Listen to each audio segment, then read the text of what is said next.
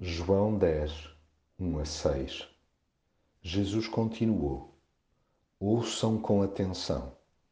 Aquele que não entra no curral das ovelhas pela porta, mas sobe por outro lado, é ladrão e salteador.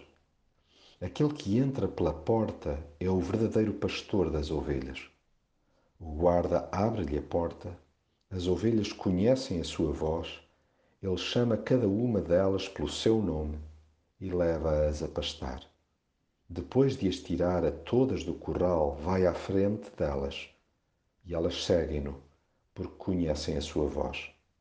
Se fosse um estranho, já não o seguiam, mas fugiam dele, porque as ovelhas não conhecem a voz dos estranhos. Jesus não usa artimanhas para se aproximar de nós. Tudo o que faz é às claras, sem truques na manga. O seu único intuito é colocar-nos de bem com o Pai, conosco próprios e com o mundo ao nosso redor. Daí que seja importantíssimo estar alerta a outras vozes que barram o acesso a Deus, negam a necessidade de restar o interior e insistem em relacionamentos sociais plásticos e utilitaristas.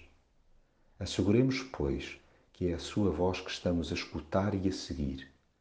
Existindo trejeitos de manipulação, indícios de chantagem, tiques de oportunismo, resmas de regras ou qualquer outra forma de desamor, garantidamente que não é a voz de Jesus a soar.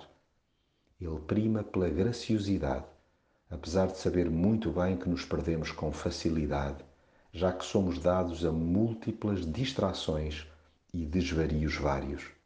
Mas ao invés de nos enxutar, chama-nos para junto de si. Sim, além de saber o nosso nome, acolhe-nos e sacia-nos a alma como nenhum outro. Ele sabe com amorosa precisão o que precisamos ingerir, razão mais do que suficiente para nos alimentarmos dele a cada dia. Deixemos-nos conduzir por aquele que nos trata como gente, sossegando-nos de dentro para fora.